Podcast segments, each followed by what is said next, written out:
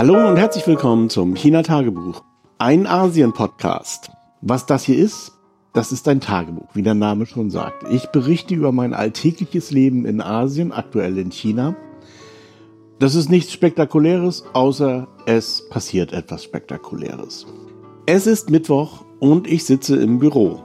Allerdings ist es schon Mittag. Heute Morgen hatte ich zu viel zu tun und die Bude war hier mal wieder voll. Das hat es ja schon lange nicht mehr gegeben. Deswegen fange ich auch gleich mal mit dem C-Thema an. Diese Kategorie hatten wir ja schon eine Weile nicht mehr. Aber da die letzten beiden Sendungen sich ja hauptsächlich darum drehten, habe ich sie wieder eingeführt. Ich denke, das wird jetzt auch fast das letzte Mal sein.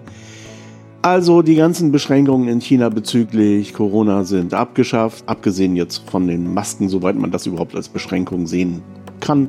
Ehrlich gesagt bin ich ganz froh, auch wenn es außerhalb von irgendwelchen solchen Masken geben würde überall, dann brauche ich nicht riechen, wenn Leute Raucher sind oder nicht in der Lage sind, sich die Zähne putzen. Naja, auf dieses unappetitliche Thema will ich jetzt eigentlich gar nicht eingehen. Es ist im Prinzip ja die komplette Normalität eingekehrt, natürlich, ähm, wie das so ist.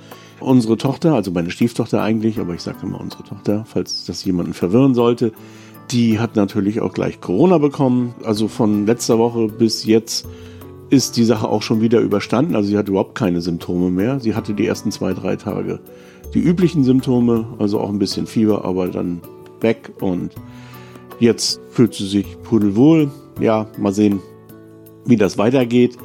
Zweitens das ist noch ein Gerücht und eigentlich verbreite ich hier gar nicht so gerne Gerücht, aber das pfeifen hier mittlerweile alle Spatzen von den Dächern. Ab 6. Januar soll die Quarantäne gänzlich aufgehoben werden. Das heißt, die Reise nach China soll ab 6. Dezember wieder möglich sein, ohne Einschränkungen. Die grüne Quote ab wurde abgeschafft, das heißt, man kann, selbst wenn man wollte, auch keinen grünen Code mehr vorzeigen. Und was ich letztes Mal erzählt hatte, diese Butze da, die diesen Eingang kontrolliert hatte, das war noch genau einen Tag. Also am Mittwoch hatte ich mich darüber noch beklagt. Am Freitag haben die dann die Kontrolle des grünen Codes eingestellt und am Freitagabend haben sie im Prinzip sämtliche Kontrollen eingestellt und saßen dann in ihrer, ihrer Kammer dort rum und haben nach draußen geguckt. Also die haben von Mittwoch bis Freitag noch so ein bisschen den Grüß-August dort gemacht. Aber ja, dass es dann doch so schnell ging, hätte ich nicht erwartet. Aber ja, es ist wie es ist. Also das soweit zu Corona. Natürlich hat jetzt hier, wie man ja auch sieht bei uns in der Familie, ganz allgemein die große Durchseuchung angefangen. Man wird sehen, was das kostet letztendlich, was der Preis ist, den die Gesellschaft dafür zahlen muss. Ja, ich will dieses fast gar nicht aufmachen. Ich habe den Eindruck, dass die Leute jetzt sehr entspannt sind und fröhlich sind auf der Straße, auch die Älteren.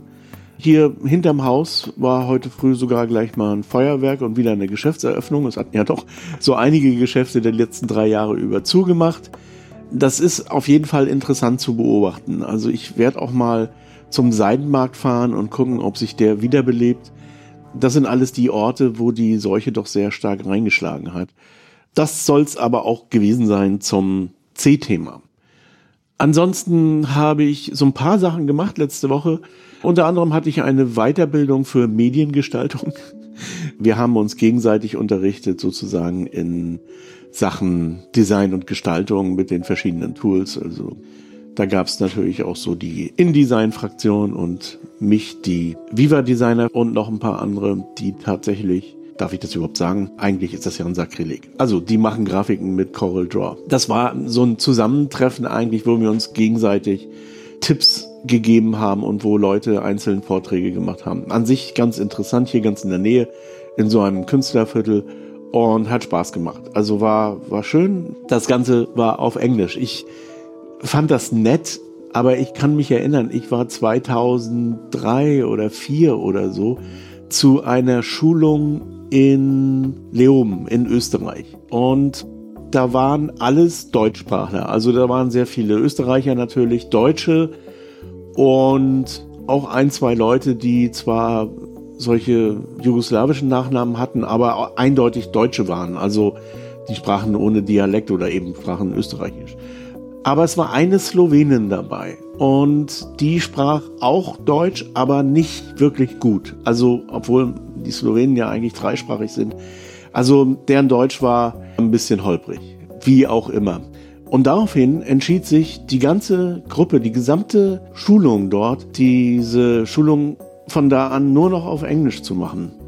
Und ich bin mir nicht sicher, ob es der Kollegin, ob man der Kollegin damit einen Gefallen getan hat. Mir hat man damit damals, da war mein Englisch wirklich noch nicht besonders gut, auf jeden Fall keinen Gefallen getan und ich habe mir da echt einen gerade brecht und ich vermute mal, also das war so auf dem Niveau Oettinger, würde ich sagen. Und ich vermute mal, das ging anderen auch so. Aber die Idee finde ich trotzdem gut, dass man sprachlich den kleinsten gemeinsamen Nenner findet. Aber man könnte natürlich auch die Leute fragen, ob sie vielleicht mit Englisch oder mit Deutsch oder mit Chinesisch, je nachdem, wirklich auch zurechtkommen. Und auf der anderen Seite sollten die Leute, die damit nicht zurechtkommen, natürlich die Scham überwinden und sagen, ah, mir wäre das und das lieber oder so. Denn das würde das Leben ein bisschen vereinfachen. Naja, also für mich war es kein Problem. Für manche andere war es vielleicht ein bisschen problematischer. Und man hat auch gemerkt, dass die Leute sich das dann gegenseitig übersetzt haben. Okay. Auf der anderen Seite hat die Dozentin dort einen Spruch rausgehauen, den fand ich so goldig. Und vor allen Dingen, der wirkt eigentlich nur auf Englisch. Ich wüsste gar nicht, wie man den auf Deutsch übersetzen sollte. Und sie sagte, Repetition is the illusion of knowledge. Und das ist allerdings eine Wahrheit wenn man etwas ständig wiederholt, dann ist das nicht unbedingt tatsächlich so, dass man es verstanden hat. Gerade bei solchen Schulungen, ähm, da wiederholt man, wiederholt man. Was habe ich gesagt? Das hast du gesagt. Und so ähm, auch beim Sprachlernen ist das natürlich oft, ist Repetition eigentlich so eines der wichtigsten Methoden, um Sprachen zu lernen. Aber es ist wirklich eine Illusion. Und das habe ich auch gemerkt. Ich habe mich im Zusammenhang mit einem Film, auf den ich gleich komme, mit einer Software auseinandergesetzt und habe mir dann so ein paar YouTube-Videos angeguckt und habe dann, wie das so ist, gedacht, okay, er hat das jetzt so gesagt, dann habe ich das nochmal wiederholt im Geiste. Und dann, als ich dann vor dem Computer saß und das machen sollte, hatte ich alles vergessen. Das ist so dieser typische Effekt, dass man hundertmal was gehört hat und wenn man es dann selber machen soll, es einfach nicht kann. Denn man merkt erst, ob man es kann oder nicht, wenn man es selber macht. Also wenn man zum Beispiel auf so einer Schulung etwas gesagt bekommt und dann auch gleich die Möglichkeit bekommt, das zum Beispiel am Computer umzusetzen, dann merkt man auch, wo die eigenen Unzulänglichkeiten sind. Noch besser ist natürlich, man erklärt irgendjemanden dann dieses Thema. Das heißt also, man kriegt gerade etwas erklärt und versucht dann dieses Thema jemand anderem, hoffentlich richtig, wieder zu erklären. Dann merkt man nämlich tatsächlich, wo es hapert. Wie gesagt, ich wollte jetzt gar nicht so hoch philosophieren über diesen Spruch, weil der klingt einfach knackig und der ist auch knackig. In ihm steckt doch eine Weisheit, und mal abgesehen davon, der wirkt wirklich nur auf Englisch, auf Deutsch nicht wirklich so richtig. Dann nochmal ein kurzer Rückblick. Am Freitag ist ja dieser Podcast mit Stefan und mir von NAPS veröffentlicht worden, wo ich mich unterhalte über Podcasten in China, aus China. Und das Interessante ist, die Sendung ist ziemlich gut, also qualitativ. Und wir beide haben vorher aber rumgeeiert und haben gesagt, oh, das war schwierig und mm, war kompliziert. War es auch. Aber ehrlich gesagt, wenn wir das nicht gesagt hätten, weder er noch ich, dann hätte das kein Mensch mitbekommen. Möchte ich deshalb hier nochmal empfehlen. Ich verlinke das auch nochmal. Zu diesem Filmchen oder ja, das ist ein kleines YouTube-Video von ungefähr 30 Minuten, das ich gemacht habe. Da ging es um Folgendes. Und zwar bearbeite ich meine Fotos in der Firma mit Capture One.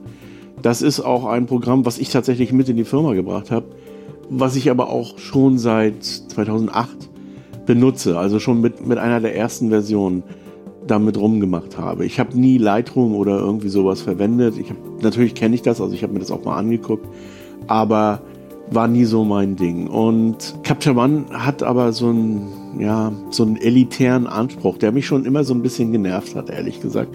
Und jetzt sind sie ganz besonders elitär geworden oder eigentlich schon seit 2019 und haben immer wieder die Preise erhöht für nichts. Sie haben die Software so bisschen verbessert, aber am Ende haben sie das so über die paar Jahre, also von 2018 bis jetzt im Prinzip mehr als verdoppelt.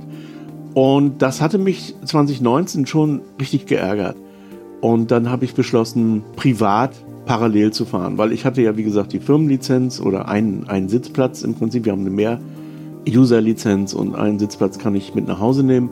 Und dann habe ich das zu Hause auch weiter genutzt, aber mich natürlich schon in, in gar nicht so weiser Voraussicht, sondern mehr so aus dem Spieltrieb heraus, mich immer mehr mit Darktable befasst. Wie gesagt, ich habe viele Sachen mal da und mal da gemacht, je nachdem, was, wie mir gerade war und was schneller ging. Also Capture One ging am Anfang natürlich deutlich schneller als Darktable. Aber jetzt hat Capture One die Preise erhöht, kann man sagen. Und zwar sagen sie, wenn du jetzt eine Lizenz kaufst, sagen wir mal die Version 23 für 210 Euro. Das ist ein Update wohlgemerkt. Das ist nicht das Grundpaket, das kostet um die 400. Wenn du also diese neue Version für, sagen wir mal, 400 gekauft hast, dann kriegst du jetzt ein Jahr Sicherheitsupdates und vielleicht auch ein paar zusätzliche Features, wie uns gerade so ist. Wir versprechen dir aber nichts. Und wenn dann ein neues Major Release rauskommt, also 24, dann kannst du das wieder neu kaufen. Also nochmal 400 oder dann ist der Preis wahrscheinlich höher, 500 abdrücken. das, ehrlich gesagt, sowas habe ich noch nie erlebt. Also das ist, das ist die krasseste Art und Weise, Software zu verkaufen, die mir bisher überhaupt untergekommen ist. Also es gibt ja verschiedene Arten, wie man das macht. Es gibt so diese Lizenzen, wo man dann eben bei Major Updates kauft, beziehungsweise, ja, also Affinity hat das gerade gemacht. Die haben tatsächlich auch eine neue Version herausgebracht, für die es, naja, da gab es auch so eine Art Update-Preis für Besitzer, aber es war jetzt nicht so ganz klar eine Update-Lizenz. Aber Affinity-Preise sind moderat, die liegen so um, um unter 100 Euro irgendwie für alle drei Programme. Also das, damit kann man gerade noch so leben. Aber diese, diese Art und Weise des, der Updaterei ist problematisch, finde ich. Dann, wie gesagt, gibt es die, die immer mal wieder was verbessern und dann gibt es ein Update und dann kannst du eine Update-Lizenz. Die kostet deutlich weniger als der Neukauf. Und dann gibt es natürlich sowas, was DaVinci macht und andere auch, die sogenannte Lifetime License. Das heißt, man kauft das einmal und dann kriegt man bis zum St. Nimmerleinstag die Updates auch auf Major-Version. Das finde ich sehr gut. Das funktioniert bei DaVinci natürlich aber auch nur, weil sie eben Hardware verkaufen. Die Verlockung ist relativ groß, auch tatsächlich DaVinci Hardware zu kaufen, wenn man die Software einsetzt. Also das ist eine Methode, die ich am besten finde. Man muss keine DaVinci Hardware kaufen, also keine Blackmagic Hardware eigentlich. Also Bearbeitungstablets, Kameras, und so weiter. Also alles, was es da noch so gibt. Das alles muss man nicht kaufen. Das funktioniert auch so wunderbar. Aber man merkt schon, dass das alles sehr genau aufeinander abgestimmt ist und dass es mehr Spaß macht einfach. Und insofern finde ich diese Art der Lizenz natürlich auch. Ja, und dann gibt es natürlich das weite Feld der Free Open Source Lizenzen. Lange Rede, kurzer Sinn. Ich habe dann mich nochmal hingesetzt und habe ein Video gemacht für Capture One Umsteiger. Warum ich mich dazu bemüßigt fühlte, naja, mein Kanal, mein YouTube-Kanal, da habe ich früher mal, also das ist schon ein paar Jahre her, sehr viele Capture One Videos inklusive Quick-Tipps und so herausgebracht. Und diese Videos werden auch immer noch ganz gerne runtergeladen. Also da sind, obwohl es sich doch um eine ziemliche Nische handelt, doch so ein paar Zugriffe da habe ich gedacht, okay, ich schließe das Thema Capture One auch mal auf meinem Kanal ab mit diesem Video. Und zwar heißt das eben Darktable statt Capture One. Da erkläre ich noch mal, was Capture One Umsteiger erwartet, wenn sie umsteigen wollen auf Darktable. Ich persönlich kann das jedem empfehlen. Ich kann diese Software auch jedem empfehlen, der sich überhaupt für RAW-Bearbeitung interessiert. Vor allem Leuten, die entweder Astrofotografie oder Analogfotografie machen. Denn für beides gibt es in dieser Software extra Module, die das Leben sehr viel leichter machen, ohne dass man irgendwie groß Kohle abdrücken muss. Also Capture One Cultural Heritage hat das auch, aber da muss man um die 10.000 Euro oder so bezahlen, wenn man negative bearbeiten will. Ja, vielleicht ein bisschen viel für den Hobby-Analogfotografen. So, und äh, in diesem Video gehe ich dann nochmal von Anfang an, also von Import bis hin zur Ausgabe beziehungsweise bis hin zur Color Science ein und ich gehe auch nochmal auf die, die Gemeinsamkeiten zu Da Vinci ein, denn die sind schon auffällig. Also ich weiß auch, dass Blender ähnlich arbeitet, aber ich arbeite nicht mit Blender, deswegen konnte ich dazu gar nicht so viel sagen. Aber diese Art der Software ist einfach weiterentwickelt. Während solche Sachen wie Lightroom, DxO, Luminar Capture One und wie sie alle heißen, die hängen eigentlich alle noch in der Vergangenheit. Und das merkt man ihnen auch an. Also, soweit ich weiß oder was ich so sehe bei anderen Leuten hier, unter anderem auch bei meiner Tochter, die tatsächlich Lightroom verwendet. Okay, das ist ein anderes Thema, aber diese Software hängt fest. Da passiert nichts mehr. Da gibt es noch so kosmetische Sachen, aber im Prinzip hängt die fest. Capture One ist genau das gleiche, wird immer schicker, immer schneller, aber unter der Haube tut sich eigentlich nicht mehr viel. Bei Capture One wird auch beklagt, dass AI-Tools fehlen. Ja, dem kann ich im Prinzip zustimmen, aber man kommt auch ohne aus. In Darktable gibt es tatsächlich so einige AI-Tools, aber das ist eben auch der Nachteil. Natürlich, damit steigt natürlich der Bedarf an Rechenpower an. Also, das sehe ich auch ein bisschen gespalten. Ich bin mir nicht ganz sicher, wie viel AI so ein Computer verträgt, bis er zusammenbricht. Mal abgesehen davon, dass sich das ja auch irgendwie in der Stromrechnung oder im ökologischen Fußabdruck widerspiegelt. Also ja, der Kritik schließe ich mich auch zum Teil an. Last but not least, ich habe mir dann Videos angeguckt. Ähm, ich muss sagen, die Darktable-Videos, da sind wirklich einige richtig gute Dinger dabei und die auch so sehr fundiert daherkommen, also die auch sich mit der Farbwissenschaft befassen. Das sind so Sachen, die man bei Capture One logischerweise nicht sieht, weil man ja nicht weiß, was unter der Haube wirklich passiert. Aber ich finde es interessant und das ist auch genau der Punkt. Deswegen ist Darktable auch nicht etwas für jeden, weil man muss sich dafür interessieren.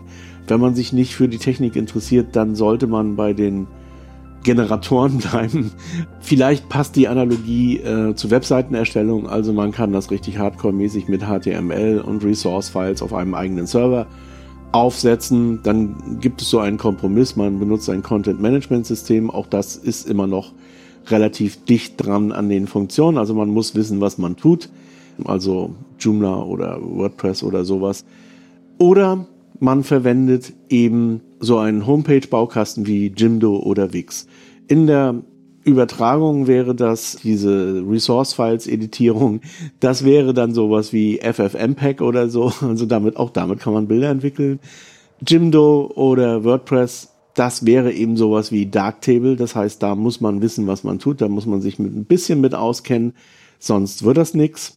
Und Jimdo oder Wix, ja, das sind dann eben Lightroom oder Capture One oder die ganzen anderen Protagonisten. Also die haben fertige Menüs, da kann man klicken und man hat das und man hat auch noch so ein bisschen die Illusion, dass man unter der Haube irgendwas schrauben kann mit dem Scripting beziehungsweise mit Plugins, aber das ist nicht ganz korrekt. Eigentlich ist das bei Capture One so, dass man da eher auf Vorhandenes zurückgreift und man hat nicht wirklich die Möglichkeiten, auch in den Latz nicht oder so, da tiefer einzusteigen. Das kann man allerdings bei Darktable und da gibt es ja auch noch mehr in diesem Bereich. Das heißt also, da kann man tatsächlich auch noch tiefer einsteigen bis runter zum HTML, wenn man so will, in dieser Analogie. Aber ich denke, die Analogie stimmt so ungefähr. Und so ist es eben auch in der Natur da draußen. Nicht für jeden Fotografen wäre Darktable geeignet. Also es gibt viele Leute, die wollen sich nicht mit Technik befassen, die wollen auf den Knopf drücken und da soll ein vernünftiges Bild rauskommen. Jenseits von Out of Camera, JPEGs natürlich. Also das ist die Range und ich habe mich wie gesagt 2019 für Darktable entschieden, so on und off. Das ist so wie mein Vegetarismus, der ist auch immer so on und off. Aber ja, jetzt, ich denke, also ich agitiere nicht, aber ich habe in der Firma auch den Leuten gesagt, die über das Geld entscheiden, lass den Scheiß. Wir sind hier alle in der Lage, mit Darktable zu arbeiten. Wir machen es ja zum Teil auch. Eine neue Mehrplatzlizenz, das lohnt sich einfach nicht. Okay, das zu diesem Thema. Ich habe mir für dieses Video, was ich da gemacht habe, sehr viele Videos angeguckt. Also ich habe da wirklich sehr viel Freizeit investiert, gerne investiert. Aber ich bin dann immer wieder über Videos gestolpert aus dem Fotobereich, wo ich mir doch ein bisschen die Hand an die Stirn schlagen musste. Also was da für Unsinn teilweise erzählt wird. Also manchmal regelrecht technischer Unsinn. Da steht dann aber auch häufig drunter, falls sich überhaupt jemand das Video anguckt. Aber es steht auch so Unsinn, Unsinn drunter. Also zum Beispiel eine der größten Albernheiten, die man immer wieder hört oder liest, ist, die beste Kamera ist die, die man immer dabei hat. Oder die beste Kamera ist die, die man dabei hat. Ich weiß nicht, wer diesen denkbar bescheuerten Spruch aufs Tapet gebracht hat, aber das ist natürlich falsch. Also ich weiß gar nicht, wie man darauf kommen kann. Die beste Kamera, die ich dabei habe, ist die beste Kamera natürlich. Was gemeint ist, ist wahrscheinlich, wenn ich beim Essen bin und mich genötigt fühle, bei Instagram irgendwas hochzuladen, dann ist es gut, wenn ich wenigstens ein Handy dabei habe ähm, und nicht meine große, teure Mittelformatkamera. Dann ist die Kamera ausreichend, aber nicht die beste. Also, dieser Spruch ist einfach nur dämlich. Wenn ich ein gutes Bild machen will, dann nehme ich, was ich kriegen kann, was genau ideal ist für diesen Moment. Da kann ich natürlich mit einem Handy irgendwas reißen. Also es gibt ja durchaus immer diese Challenges mit Toy-Kameras oder sowas. Das finde ich ganz nett, aber das sind nicht die besten Bilder, sondern das zeigt nur, dass der Fotograf seinen Beruf beherrscht und weiß, wie er mit Belichtung, Farbe, Gegenlicht, Mitlicht umgeht. Das heißt aber nicht, dass aus dieser Kamera das beste Bild fällt. Wie kommt man darauf? Das passiert auch nicht. Und wenn alles unscharf ist und so lumoisiert wurde, ja, dann kann man am Ende immer noch behaupten, das wäre Kunst. Man kann dann mit dieser Kunst natürlich zu L oder Vogue gehen und sagen, hier, hier sind meine neuesten Fashion-Fotos. Ja. Ich glaube, das funktioniert nicht. Also dieser Spruch, die beste Kamera ist die Kamera, die ich immer dabei habe. Wer sowas sagt, hat keine Ahnung von Fotografie, sondern das ist jemand, der gerne mal ein Bild knipst und sich nicht darüber ärgern will, dass er wieder eine schwere Kamera den ganzen Tag durch die Gegend geschleppt hat, obwohl das Essen auch mit dem Handy zu fotografieren wäre. So, also auf dieser Ebene ist dieser Spruch. Ja, es quält schon, wenn man mehrere Videos hintereinander sieht, wo immer wieder dieser Satz gebracht wird. Übrigens ist es bei mir so, manchmal habe ich richtig Lust rauszugehen und zu fotografieren. Und dann gehe ich vor meinen Kamerahumidor, schaue hinein und überlege, welche Kamera ich jetzt nehme. Das ist natürlich erstmal die Wahl zwischen digital und analog. Bei digital ist meine Auswahl mittlerweile auch schon ganz schön groß. Habe ich letztes Jahr mal ein Bild bei Mastodon gepostet. Und bei analog ist sie noch viel größer. Aber zum Glück ist nicht jede Kamera mit einem Film geladen, deswegen ist dann die Entscheidung meistens noch ein bisschen leichter. Aber es ist in der Regel irgendein Mittelformat. Ich habe tatsächlich meine analogen Kleinbild schon lange nicht mehr angefasst. Mittelformat gefallen mir doch am besten. Und die Großformat, naja, wenn ich die mal mitnehme, dann ist das schon eher so geplant. Also das ist nicht mal so nach mehrtäglicher Ausgang, wo ich ein bisschen knipsen gehen will. Und mehr ist das meistens auch nicht. Also ich gehe dann einfach rum und versuche Kunst zu machen. Also ist dann tatsächlich so, dass ich nicht die beste Kamera mit habe, sondern eine, mit der ich einfach spielen will. Wenn ich wirklich ein gutes Bild abliefern muss, dann suche ich mir entsprechend für den Zweck natürlich die entsprechende Kamera raus. Das kann durchaus sein, dass es mal die Leica ist. Es ist meistens natürlich die Mittelformatkamera, aber durchaus möglich, dass ich auch mal so eine kleine Vlogging-Kamera mitnehme als Fotoapparat. Also die haben dann in dieser Nische, die ich fotografieren will, durchaus ihre Berechtigung und sind an dieser Stelle auch tatsächlich die beste Kamera. Aber das habe ich mir natürlich vorher überlegt. Und das ist nicht die Kamera, die ich zufällig dabei habe, sondern das ist eine Kamera, die ich bewusst ausgewählt habe. Und ich habe immer auch irgendwo ein Handy einstecken, also das geht in China gar nicht anders. Auch mit der mache ich hin und wieder mal ein Foto, aber das ist auch nie die beste Kamera. Das ist immer der Kompromiss, wenn man irgendwas dokumentieren will. Also meine herzliche Bitte, bitte sagt mir nicht mehr, die beste Kamera ist die, die ich immer dabei habe. Denn das kann man ins Poesiealbum schreiben, da steht auch noch anderer Unsinn drin. Aber in der Wirklichkeit hat das nichts zu suchen. So, das wär's für heute soweit und bis zum nächsten Mal.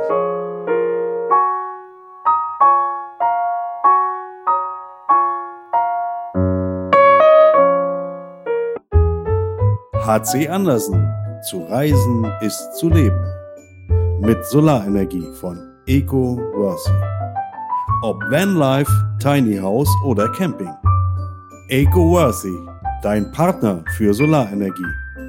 eco-worthy.com